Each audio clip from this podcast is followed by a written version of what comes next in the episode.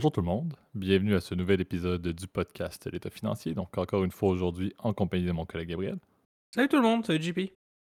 Et pour ce nouvel épisode de la saison 6 euh, que vous allez le remarquer très rapidement, on enregistre en ce mardi euh, 30 mai euh, 2023. Euh, Gab, euh, Gab est responsable des deux sujets. On vous fait, euh, spoiler, là, deux places au débat aujourd'hui. que vous allez voir, Gab les a annoncés hier et ça m'a tellement mis à terre que j'ai fait une power nap qui m'a amené à ne jamais me réveiller avant le lendemain matin presque. Donc je suis un peu sous la météo.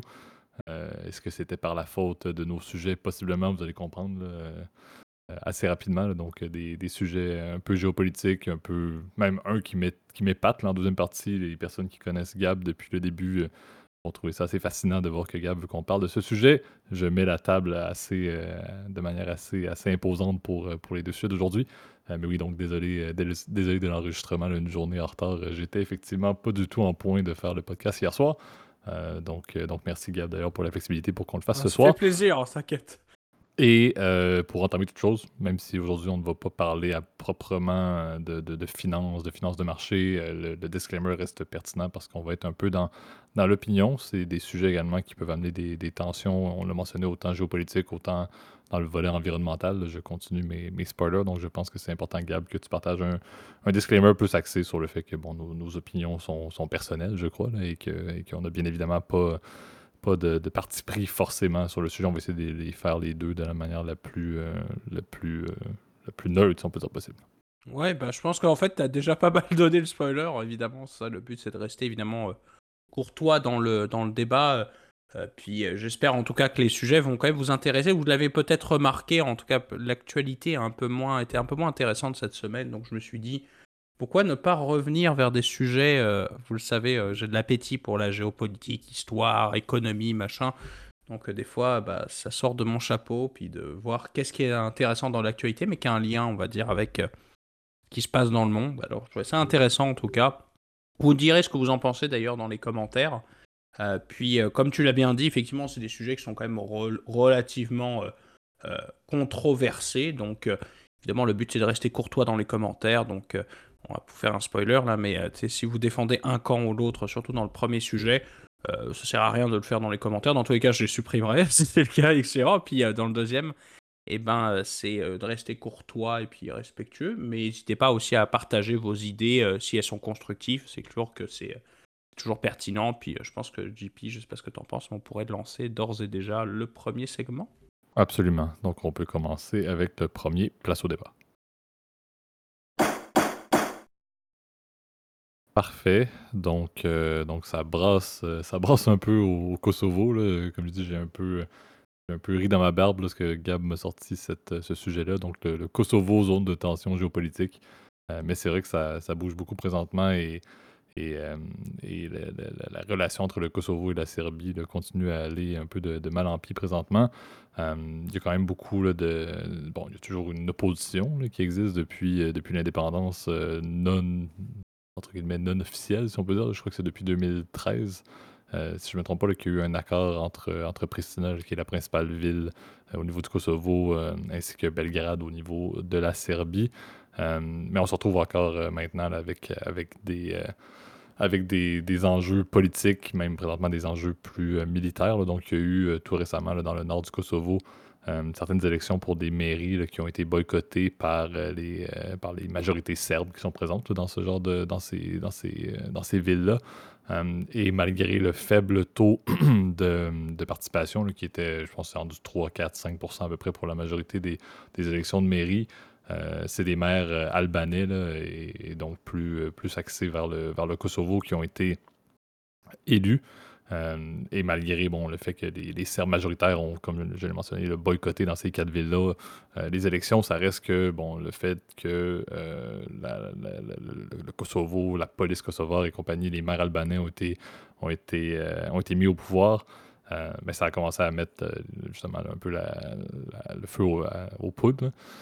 et on se retrouve présentement avec des confrontations. Je pense qu'il y avait justement des, des opposants, des manifestants serbes qui s'étaient présentés devant les mairies dans le but de, s'opposer justement à l'entrée au pouvoir des, maires, des maires albanais. ils ont décidé de même forcer les mairies. Il y a eu donc des confrontations entre la police kosovare et les militants serbes. Il a fallu que la, coalition liée à l'OTAN, il, y a des militaires indépendants entre les deux parties qui ont tenté de, de séparer tout le monde malgré, malgré les événements qui se produisaient. Par contre, ça n'a pas bien tourné. Il y a eu, euh, je pense, une trentaine de, militaires justement liés, à l'OTAN qui ont été blessés dans tout ça par différents trucs. Il y avait, bon, c'était des projectiles, des cocktails Molotov. C'est sûr que ça n'aide pas nécessairement à, avoir un, malin plaisir dans une intervention, euh, armée ou pour du moins désamorcer un conflit. Euh, donc on se retrouve un peu dans cette situation-là. Donc toujours la même logique. Serbie-Kosovo, ça ne va pas super bien. L'indépendance autoproclamée du Kosovo, c'était 2008 en fait. 2013, les accords euh, mais on remarque, et, plusieurs personnes le mentionnent, c'est là où la prise de position est peut-être un peu euh, particulière, parce que c'est sûr qu'on parle, euh, on parle quand même d'un contexte où, tout comme plusieurs conflits qui existent entre deux, sans attaquer les deux pays, mais où les deux, les deux, les deux groupes, ça reste que le Kosovo et la Serbie ne sont pas des énormes joueurs sur l'échiquier mondial, mais c'est sûr qu'ils se trament quand même une espèce de petite relation où les États-Unis sont quand même très proches euh, du Kosovo à un certain degré, alors que la Russie, elle, est, un petit peu plus proche de la Serbie. Donc, c'est encore un peu la, même logique que la, guerre froide qui se reproduit. Donc, c'est de voir jusqu'à quel point est-ce que l'élastique peut être, euh, peut être étiré avant qu'il y ait réellement un conflit en sol européen euh, à proprement parler entre, entre justement le, deux, deux, pays liés à une zone géographique qui est tout petite que justement le nord du Kosovo. On se retrouve un peu avec cette même, cette même logique-là. Euh, les prises de position, et ça, je l'ai dit un petit peu là-dessus avant, puis chez Gab, tu vas peut-être pouvoir ajouter là-dessus. Euh, ça reste que je veux pas faire mon, mon Novak Djokovic à Roland Garros, qui lui-même est sorti publiquement avec une prise de position, euh, bien évidemment en faveur de la Serbie, étant donné qu'il est serbe. mais on remarque quand même le fait que le Kosovo n'a pas nécessairement respecté les accords qui ont été mis en place depuis 2013, continue d'essayer d'asseoir son, pouvoir sur justement la région au nord du Kosovo. et agit un peu en connaissance des, euh, des risques de friction qui peuvent se produire. Donc, euh, c'est sûr que de, poser des actions qui peuvent euh, justement faire exploser la situation pour après ça essayer de renégocier des accords ou, de, d'avoir un peu plus de diplomatie avec, avec Belgrade, je pense que c'est peut-être là où on a certains, certains problèmes. Donc, il y a quand même beaucoup de choses qui, qui ne fonctionnent pas et c'est sûr que dans toute logique, et c'est un petit peu ça qui est en Ukraine également, euh, lorsque des zones géographiques sont très proches d'une frontière comme le Kosovo du Nord et, la, Serbie, euh, et qu'il y a une majorité quand même assez importante de, personnes qui sont outre-nationales, entre guillemets, de Serbes dans ce cas-ci, euh, qui sont appuyés par, par Belgrade également, c'est sûr que ça n'aide, ça n'aide pas la cause. Donc, on a une situation qui s'est envenimée tout récemment. On s'entend que je crois personnellement que c'était une cause euh, uniquement pour lancer, euh, d'une certaine manière, un conflit. d'une une mairie euh, dans quatre villes avec 3,5% de participation à peu près ne devrait pas amener à ce que soudainement il y ait un renforcement des, forces pacifiques de l'ONU et des blessures quand même assez marquées à certains militaires et tout. je pense que ça explose juste parce qu'il y avait une friction qui devait arriver à un moment donné. voyons voir jusqu'où ça peut aller, mais clairement que la situation, on n'en entend pas beaucoup parler de par, je l'ai dit, le rôle global de ces deux pays-là ou de ces deux entités-là, les deux parties prenantes-là dans, le, dans le monde plus globalement et même dans l'Union européenne. Mais c'est sûr que là, c'est un peu les belles paroles. Autant les États-Unis, autant la Russie, autant l'Union européenne plus globalement vont mentionner de désamorcer dès maintenant euh, sans aucune condition, en fait. Euh, mais clairement qu'il va devoir y avoir des discussions un peu plus poussées si on veut que les choses se calment. Mais clairement, les derniers jours, même aujourd'hui, dans ce mardi 30 mai, ça, brasse encore pas mal euh, de ce côté-là. Donc, euh, je pense que c'est des tensions qui existent depuis, euh, déjà plus de 20 ans, je crois. Donc, on est même avant, l'indépendance autoproclamée du Kosovo. donc, clairement qu'il y, a encore, beaucoup de chemin à faire et ce n'est pas une situation qui est anodine. Ce n'est pas une situation non plus qui est unique en termes de relations minorité-majorité, surtout lorsqu'on parle d'un pays qui est autoproclamé indépendant. Ouais, et puis c'est surtout que, comme vous, vous l'avez compris, en fait, bah, d'ailleurs, merci JP, je trouve que c'était très pertinent ce que tu as apporté. Euh, tu as bien résumé, je trouve, dans l'ensemble un peu les, en fait, les tensions qu'il y a en fait, en fait, dans la région euh, des Balkans. Euh, mais il faut comprendre que vous l'avez bien compris via son discours, bah, que c'est un espèce de millefeuille. Hein. On parle d'un mouchoir de poche, la région du nord du Kosovo. Déjà, le Kosovo est un tout petit État. Hein. C'est grand comme, à mon souvenir, c'est comme grand comme la région PACA, pour te dire en, en comparaison, donc Provençal Côte d'Azur, là, pour, pour toi, JP. Là, donc Euh, c'est de Marseille à Nice au niveau de la, ouais, non, largeur. je pensais que tu avais arrêté un peu trop tôt avant de dire le mot PACAN, donc ça me rassure. c'est ça, donc euh, doigt de Pécan pour la traduction des gens qui nous, euh, qui nous écoutent de l'autre côté de l'Atlantique. Vraiment, c'est minuscule. Hein. On parle d'un tout petit État, etc., qui, comme tu l'as dit, n'a pas un statut de membre de l'ONU. C'est pas un, État reconnu par l'ensemble de la communauté internationale en réalité par seulement, à mon souvenir, je crois 102 ou 103 pays euh, membres de l'ONU sur 182, si je ne me trompe pas. Euh, donc euh, c'est quand même pas énorme. Hein. La reconnaissance du Kosovo n'est pas encore quelque chose de fait, marqué dans le béton. Je vais ressortir en direct le comment dire l'article Wikipédia. Pardon, 101 sur 193 États membres de l'ONU. Donc en réalité, 52,3% des États le reconnaissent. Mais dans les faits, effectivement, cette reconnaissance partielle eh ben, pose énormément de problèmes. Évidemment, pour le Kosovo, ça reste effectivement, comme tu l'as dit, un État qui est vraiment en marge, évidemment, de de l'intégration économique avec le, reste de l'Europe, alors que la Serbie reste quand même un acteur quand même de deuxième plan d'un point de vue européen, puisqu'ils ont quand même euh, des relations quand même assez proches avec les États à côté, donc comme la Roumanie, la Bulgarie, euh, la Croatie, qui est un pays que d'ailleurs j'ai eu l'occasion de visiter, qui est un État magnifique, hein, bah, au passant. Euh, si vous avez l'opportunité, je vous recommande très fortement d'y aller. Et c'est vrai que cette, cette situation eh ben, découle évidemment de la fin des années 90 avec les guerres de Yougoslavie, puisque vous savez, avant, pendant les années, avant les années 90, eh ben, la Yougoslavie était un État communiste, en fait, dirigé par le maréchal Tito.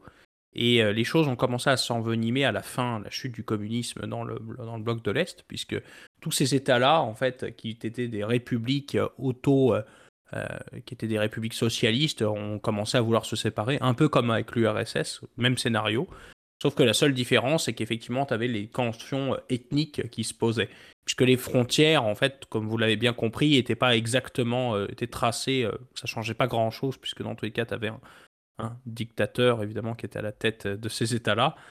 et ben quand les choses ont commencé à s'éclater, ben, c'est là où effectivement bah, chacun voulait que son bout de terrain, évidemment, appartienne au pays dans lequel on était proches, évidemment, et ethniquement. Donc euh, les Kosovars sont un peuple, comme tu l'as dit, euh, qui, sont, qui est proche des Albanais. En fait, 90% de la population du Kosovo, qui était une république euh, semi-indépendante au sein même de la Serbie avant l'indépendance, eh bien, 90% sont albanais, donc sont musulmans, et le reste, à peu près 9% sont des Serbes, et les Serbes sont orthodoxes, donc sont orthodoxes de l'Est, donc sont plus proches effectivement de la Serbie. Donc cette, évidemment, les Serbes évidemment du, Kosovo voudraient idéalement rejoindre la mère patrie, voudraient rejoindre Belgrade, alors que la majorité des Kosovars veulent effectivement devenir un État indépendant en dehors de Belgrade et avoir Pristina, comme tu l'as mentionné, comme capitale.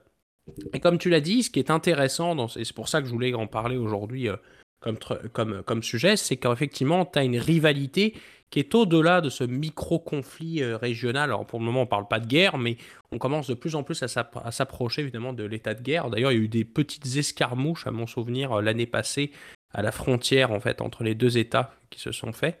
Euh, puisque en fait la Serbie officiellement reconnaît le Kosovo comme faisant partie de son État. D'ailleurs, les Kosovars peuvent appliquer pour un, passeport serbe d'ailleurs, pour aller d'ailleurs dans des pays qui ne reconnaissent pas le Kosovo comme un État indépendant. Dans les autres pays, ils utilisent un passeport kosovar qui est pour le coup pas très utile parce qu'il est reconnu pas partout.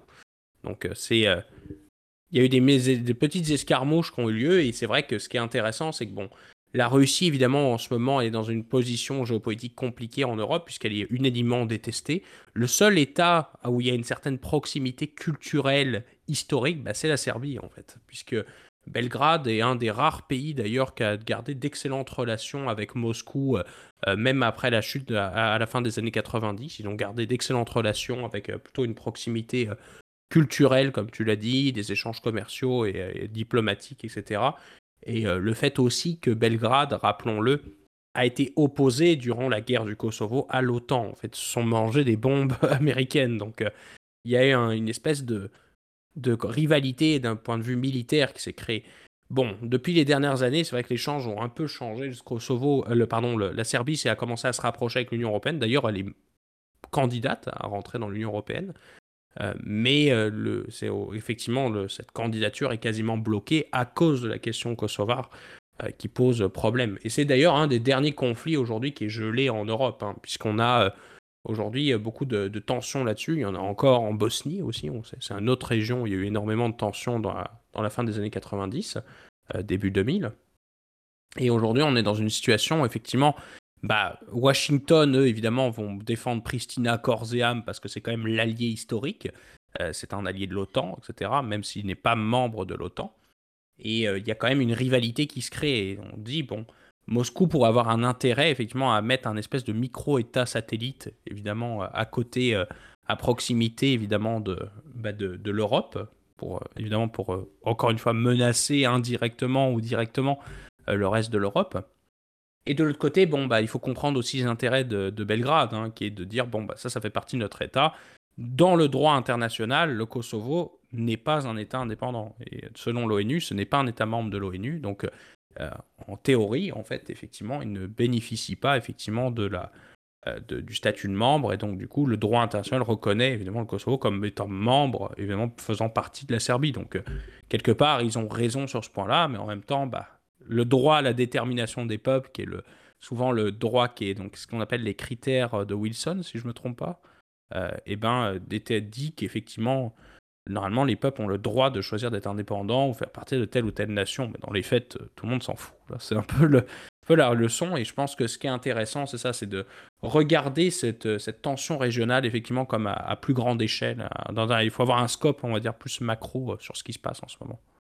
Exact. Tu sais, je pense, je vais pas reprendre un peu ma position, euh, Kumbaya, paix dans le monde, là, mais c'est toujours triste de voir que peu importe le, type de conflit régional qui existe, même si là on parle de, je pense, c'est 1,8 million de personnes au Kosovo, 120 000 Serbes, on, parle quand même de, on peut même pas Montréal, donc, mais ça reste qu'il y a toujours le même axe qui est euh, ben, des grandes puissances mondiales et, la Chine continue de tramer dans son coin leur truc, mais la même, le même clash qui existe entre les Russes et euh, les États-Unis se, se, définit à peu près partout dans n'importe quel conflit qui se passe à l'extérieur de ces deux, de ces deux nations-là. Donc c'est sûr que c'est un peu ça qui est, qui est malheureux. C'est euh, justement la, définition de n'importe quel conflit qui pourrait, qui pourrait éclater à n'importe quel moment euh, va toujours être indirectement lié à cette, à cette guerre froide-là. J'ai pas nécessairement hâte de voir qu'est-ce qui se passe s'il y a cette même, cette même friction-là euh, par intermédiaire entre la Chine et les États-Unis à un certain point, mais c'est sûr que c'est un constat qui est un peu, un peu pessimiste à mon avis, et c'est mon opinion. Euh, c'est sûr que c'est on voit ça d'un œil très macro en tant que Canadien euh, allié des États-Unis. On ne fait que dire oui sur ce que les États-Unis vont dire et on embarque dans tout ce qui se passe au niveau de l'ONU. Sauf que notre position n'est pas très complexe, mais c'est sûr que quand on regarde le, plus, un peu plus micro, on réalise qu'il y a quand même beaucoup de, de côtés négatifs et encore une fois, des, conflits affectent des personnes. On, là, on en parle encore une fois, et c'est un peu ça. C'est un conflit régional, mais qui est en Europe, on en parle, alors que des conflits qui peuvent avoir lieu, par exemple, partout en Afrique, un peu dans d'autres, euh, dans d'autres pays où c'est des conflits régionaux en Asie, par exemple, vont être, euh, vont être moins, de moins grande échelle ou du moins moins discutés. Euh, donc, c'est là où je trouve qu'il y a un petit peu d'ironie dans, dans tous ces conflits-là. Encore une fois, je vais faire mon avocat du diable en disant que c'est sûr qu'on en parle, on espère juste qu'il y ait une solution pacifique, mais des frictions entre le Kosovo et la Serbie, je ne pense pas qu'il y ait réellement de moments, du moins dans nos vies, où on va réellement se retrouver avec une paix complète. Peu importe les accords, peu importe le contenu, tu le dis, lorsqu'il y a à la fois un historique autant religieux, de clash religieux que euh, juste de nationalité, je pense que c'est très dur que ça, que ça se termine et encore plus lorsque c'est envenimé par des puissances étrangères, comme je le mentionnais, tu l'as très bien dit, avec la Russie. La Russie va avoir intérêt à continuer à, garantir ou protéger ou encourager la montée en puissance euh, de Belgrade ou de la Serbie euh, dans, justement dans l'Europe et même dans le clash par rapport au Kosovo parce que c'est intéressant pour eux euh, dans, dans une logique de défense, dans une logique militaire, dans une logique d'intérêt stratégique euh, donc, c'est un peu triste de voir qu'il n'y a pas réellement de, résolution facile à ce conflit-là. Oui, il peut y arrêter au moins d'avoir de la violence et des conflits armés, comme c'est le cas présentement pour l'histoire des mairies. Euh, mais c'est sûr que c'est pas quelque chose en termes d'idéologie qui va changer de sitôt. Euh, et c'est pas quelque chose qui va non plus, qu'on ne va pas reparler, par exemple, dans 20 ans, lorsqu'il va y avoir une autre explosion des conflits qui a été accumulés par des frictions continues. C'est un peu des plaques tectoniques, c'est littéralement ça. Euh, et malheureusement, le point où ça explose, ben, c'est ailleurs qu'aux États-Unis et en Russie, mais c'est à peu près toujours la même chose qui se reproduit.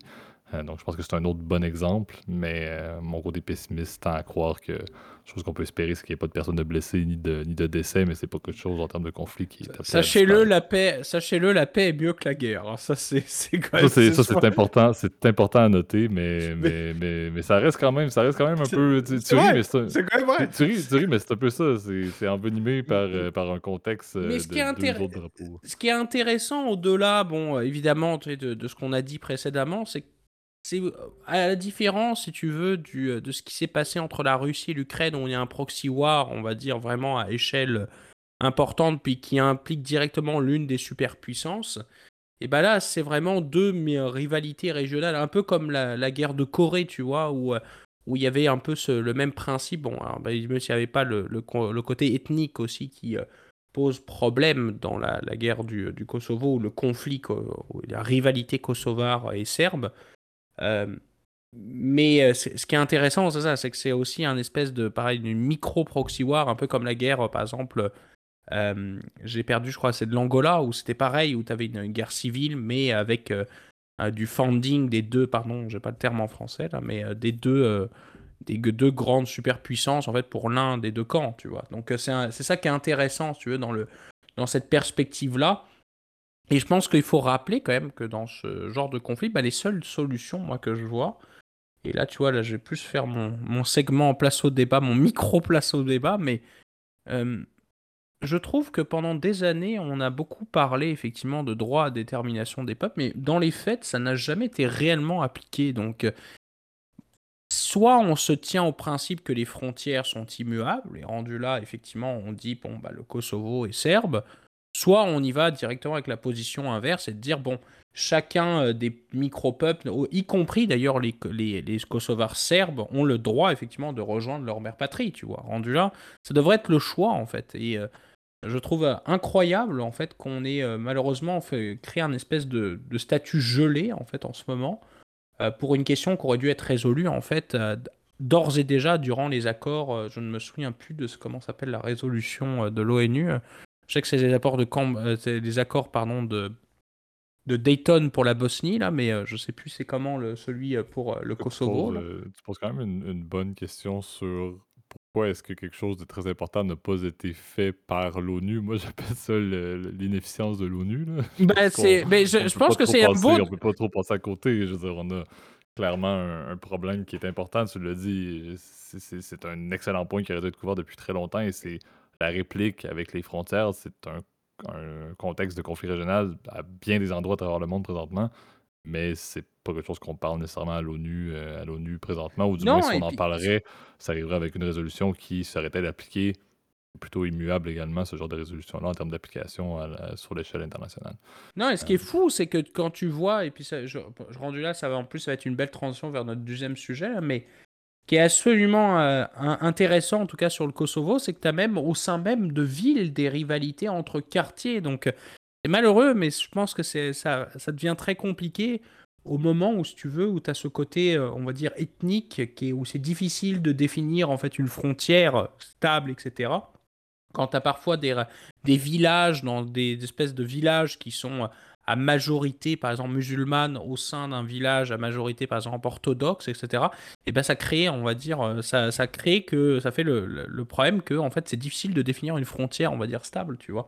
Alors, euh, mhm. tu verras d'ailleurs même la ville qui est vraiment le phénomène de ça, c'est la ville de Mitrovica, qui se trouve dans le nord de, du, comment dire, de, du Kosovo. Et ben, tu as le nord de la ville qui est, qui est serbe, qui s'appelle euh, bah, Mitrovica Nord, là, j'ai pas le nom en, en, local, pardon pour ma, mon ignorance du kosovar ou du serbe, euh, je ne sais pas écrire en cyrillique au passant, euh, et le sud est albanais, tu vois. Et donc tu as un pont qui sépare les deux communautés, c'est absolument, ça, ressemble, il y a un petit côté Berlin là que je trouve absolument fascinant, mais euh, bref, je vous invite évidemment à vous renseigner si vous voulez vous intéresser à, l'histoire des Balkans puis de l'ex-Yougoslavie. Bon, ça risque d'être très compliqué, ça va prendre du temps là, mais c'est très intéressant. En tout cas, moi, j'ai pris beaucoup de plaisir à m'intéresser à ça avant de, lancer le sujet. Donc, euh, je pense qu'on peut passer au deuxième segment. Qu'est-ce que tu en penses, JP Absolument. Ça, transitionne bien vers le deuxième segment, le deuxième place au débat.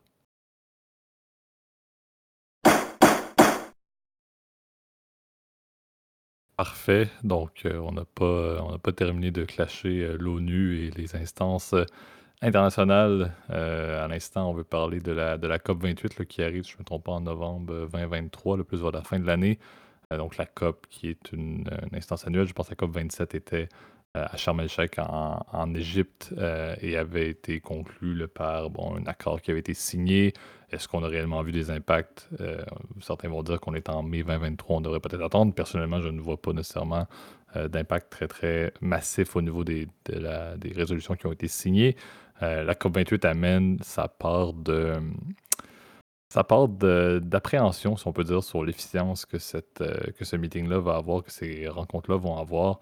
Euh, sachant que, bon, oui, c'est toujours la même logique. il va y avoir des représentants de plusieurs pays à travers le monde de l'ONU. les fins environnementales sont évidentes. Mais c'est ouvert, comme toujours, à des lobbyistes. Je comparais avec la COP27. là, je pense qu'il y avait plus de 600 euh, lobbyistes d'énergie fossile qui étaient, euh, qui présents, qui ont décidé euh, d'assister à la, à la COP27. La COP28, on ne passe même pas par deux chemins. Elle aura lieu aux Émirats arabes unis et le président de la COP et, euh, et je pense le ministre d'État des Émirats arabes unis, mais également le, CEO d'une compagnie euh, de, de pétrole qui est la Abu Dhabi National Oil Company, donc le sultan Al-Jaber.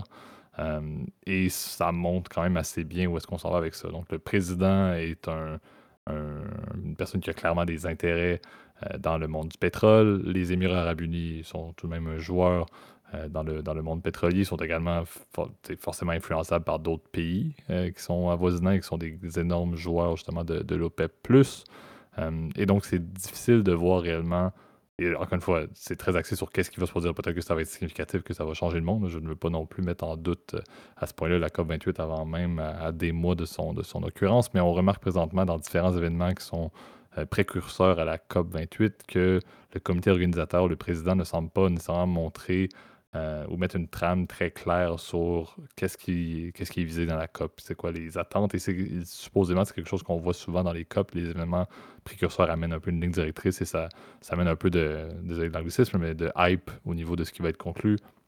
C'est sûr que quand les intentions sont claires euh, et que les, parties prenantes, les participants sont également euh, sa- savent très bien dans quoi ils s'embarquent, je pense que ça peut aider. Présentement, ça semble pas être le cas.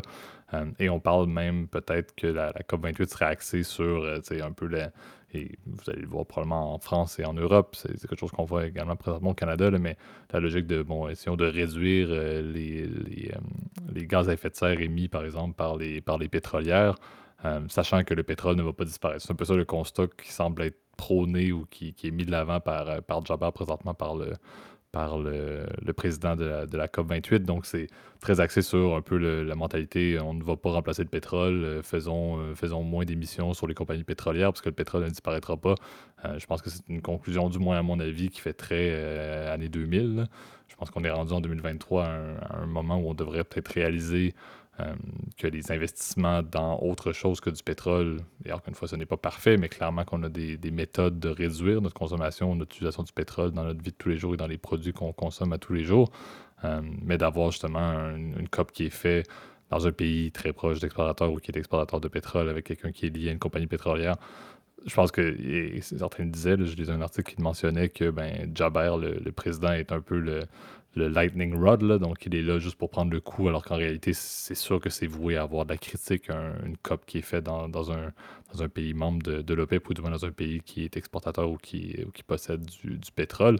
Euh, clairement qu'il y a des conflits d'intérêts assez notoires et ça, c'est sans même considérer qu'au-delà, comme je l'ai mentionné au tout début, au-delà des membres des différents gouvernements euh, qui sont des, représentants, le ministre de l'Environnement canadien, par exemple, qui va être présent et tout, euh, et certains leaders d'État, ça reste qu'il y a des lobbyistes déjà qui vont être présents pour le pétrole. Donc, on se retrouve avec clairement un concept qui ne devrait pas amener, du moins à mon avis, à euh, des, euh, des résolutions signées qui vont être meilleures que celles de la COP27. Et comme je dis, sans mettre d'ombrage sur la COP27, les impacts, le contexte était plus favorable à la COP27 qu'à la COP28 et les résultats ne sont pas nécessairement présents à ce point-là en termes de, en termes de, de grands changements ou d'atteinte des cibles qui ont été fixées.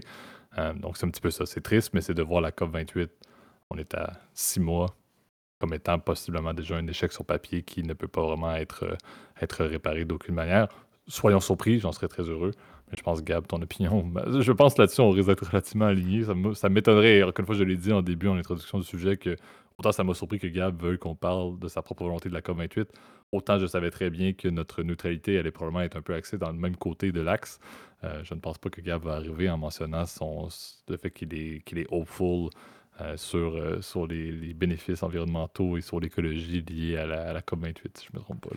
Non, bah, je trouve que c'est beaucoup de blabla pour pas grand-chose, en fait. Malheureusement, c'est le constat que moi j'ai fait, on va dire, avec après essayer de m'intéresser, en fait, et je dis bien essayer de m'intéresser à chaque année ce qui découle évidemment des débats de ces, de ces COP. Alors d'ailleurs, bah, au passant, pour nos auditeurs, si je ne l'avais pas dit, je crois que je l'avais dit la dernière fois, là, mais COP, ça veut dire Conference of Parties, en fait. Donc le numéro, en fait, c'est le nom de la Xème édition, suivant la signature d'un accord majeur. Et en l'occurrence, pourquoi c'est COP 28 Parce que ça fait 8 ans, 28 ans que le protocole de Kyoto en fait, a été signé. En fait, c'est la 28e conférence annuelle, sauf en temps de Covid, que se déroule, on va dire, ce truc-là. Donc c'est comme un follow-up sur ce qui a été fait, évidemment, euh, sur le protocole de Kyoto. Et ben, le constat, il est assez négatif, en fait. malheureusement, euh, tout le monde s'était engagé euh, avec, évidemment, plein de bonnes intentions, plein de belles choses a évidemment signé le protocole de Kyoto. Il y en a certains qui ont même quitté le protocole de Kyoto.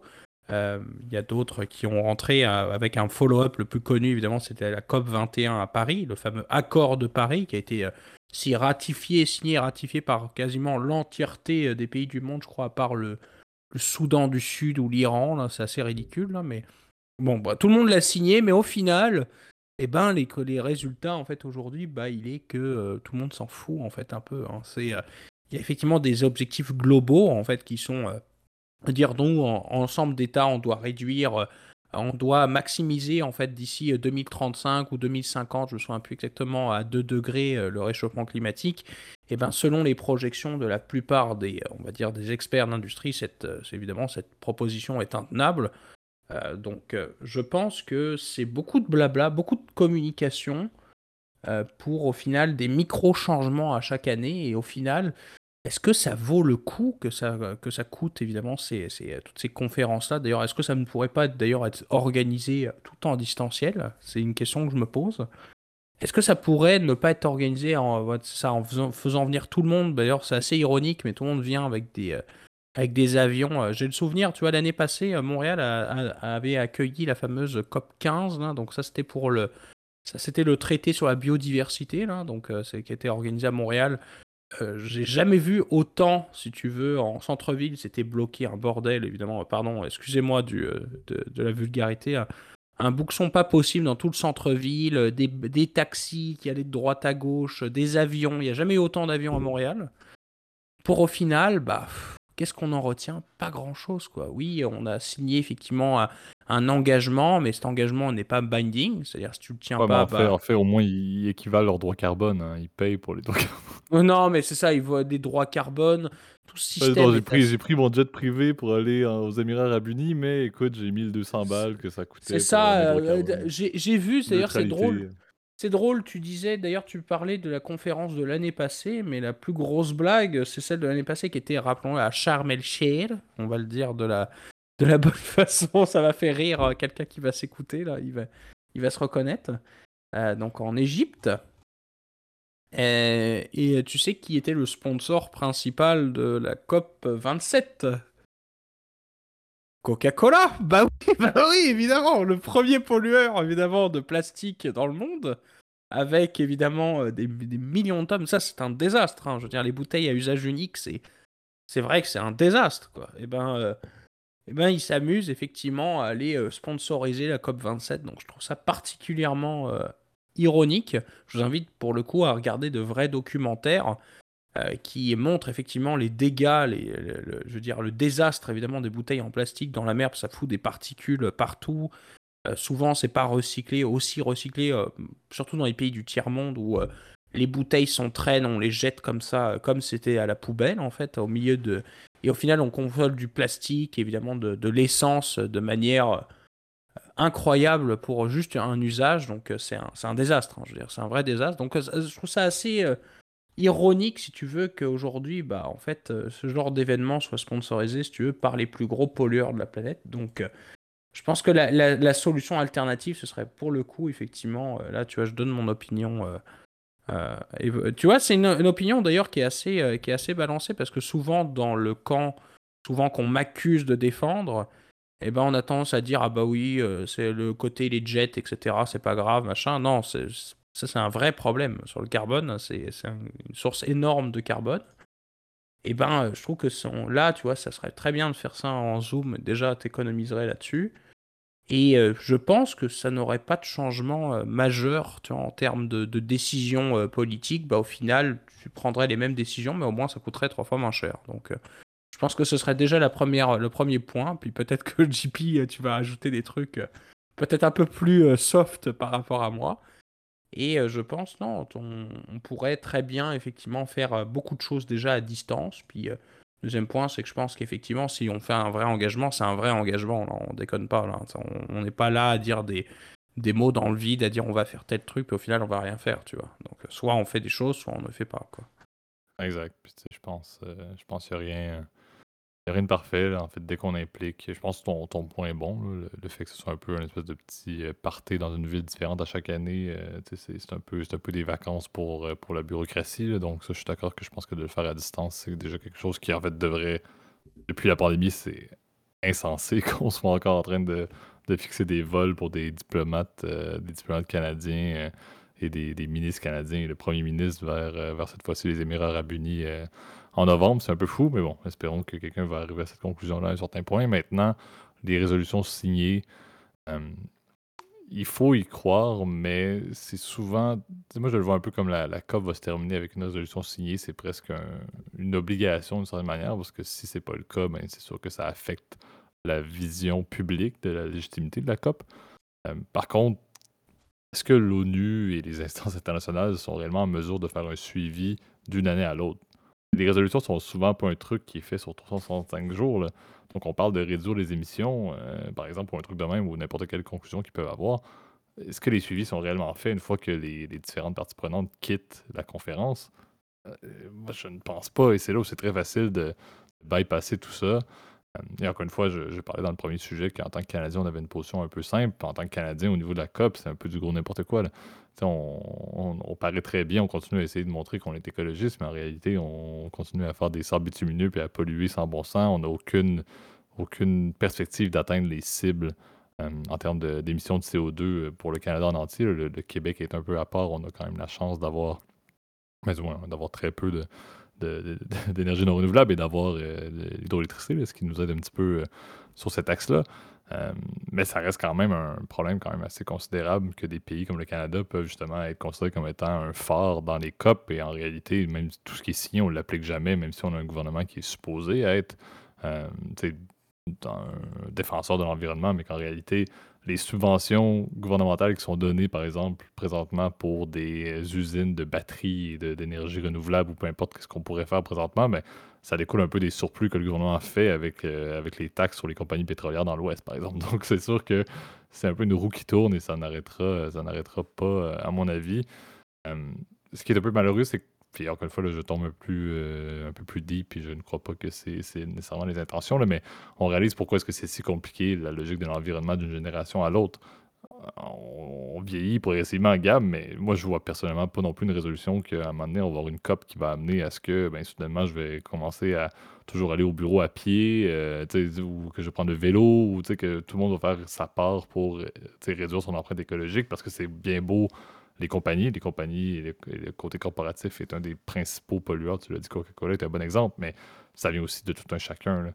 Euh, donc, c'est là où on réalise effectivement toute la complexité d'avoir un virage réel qui va contribuer à, ce que l'environnement, au final, ne fasse pas en sorte que la Terre ne soit plus habitable avant même qu'on la, quitte. Euh, mais c'est un peu ça qui est, qui, est malheureux. Les COP, c'est bien. C'est bien qu'il y en a un par année. Est-ce que les résolutions vont réellement amener un changement? J'ai de la misère à y croire personnellement et, c'est un peu ça toute la logique de qu'est-ce qui peut être qu'est-ce qui peut être fait euh, pour, pour changer les choses. Ben, pas grand-chose. donc, donc là, ce que tu es en train de nous dire, c'est que tu proposes ta candidature pour 2025, là, c'est ça? Ah, en fait, c'est que je me dis, faut, en fait, à la base, il faudrait que je devienne CEO d'une compagnie pétrolière si je veux devenir président de la COP 29. Là, mais, c'est, oui, oui, oui. ça, ça j'ai déjà pas, j'ai pas le curriculum là, pour avoir, ne, pas avoir eu les mains qui ont tramé dans des énergies, énergies non renouvelables. Je peux pas être le point de mire d'une COP, malheureusement déjà là, c'est un problème. Après, l'inventaire, parce que pendant que tu parlais, je regardais aussi, en, tout en t'écoutant, je regardais la liste des, euh, des destinations, parce que c'est véritablement, c'est un tour du monde. Hein. Chaque année, c'est un endroit différent. T'as quand même eu un choix sympa, hein, quand même. 2010 euh, Cancun, Durban, bon, pas de jugement hein, d'ailleurs en passant là, vous n'allez pas me dire ah là là, euh, t'as mal parlé de ma ville, etc. J'en ai rien à foutre, pardon. Euh, Durban 2011, Doha 2012, Varsovie 2013, il est un peu plus, plus vieux probablement, Lima 2014, Paris 2015, bon Paris reste toujours Paris, Marrakech 2016, sympa. Euh, Bonne 2017, bah oui, euh, histoire d'aller faire un peu de ski évidemment après la, la, coop, euh, enfin la COP, pardon. Gato Weiss, Pologne 2018, Madrid 2019. Moi, je pense que tu me d'avoir une solution. Est-ce que la COP devrait être appelée la coop? Parce que c'est la coopération que ça prend Je pense que ça conclut le sujet. Ouais, c'est, là, t'es en train... Vous ne voyez pas, mais JP est en train de jeter son micro. je, pense que, ça. Mais encore une fois, notre opinion est un petit peu pessimiste, mais espérons que espérons qu'il y ait réellement à un moment donné un changement ou peu importe la solution. Mais sur ce, on vous souhaite une bonne nuit. non, mais, c'est triste, mais les, les cops sont. Les cops sont. C'est ça. Les cops sont des cops, quoi. Ça, Exactement. espérons, espérons encore une fois qu'on appréhende et qu'au final, ce soit vraiment quelque chose de significatif et que la COP 28 aux Émirats Arabes Unis va devenir un point tournant. Euh, comme les, accords de Kyoto, etc., ou Paris euh, à l'époque. Mais bon, On vous annonce euh, d'ailleurs, donc JP candidat en 2025. Moi, je pense que je vais être chroniqueur radio à Québec aussi, au niveau de. oui, non, non, oui, non, ça, je pense, je pense effectivement, c'est notre opinion là-dessus. En fait, je, tiens à dire encore une fois, moi, je, ne fais que donner mon opinion. Gab a proposé les sujets. Donc, Gab a un peu mis la, table pour pour qu'on fasse un, épisode quand même relativement polémique où on est un petit peu dans un côté du balancier.